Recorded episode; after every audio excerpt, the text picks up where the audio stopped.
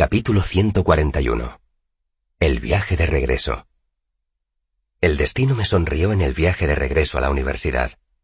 Tuvimos buen viento y no surgieron incidentes. Los marineros habían oído hablar de mi encuentro con Felurian, así que durante toda la travesía disfruté de una modesta fama.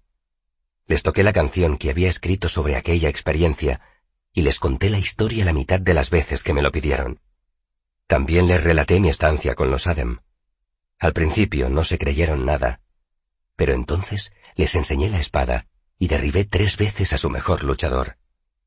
Después de eso, me mostraron otra clase de respeto y me ofrecieron una amistad más sincera y más tosca.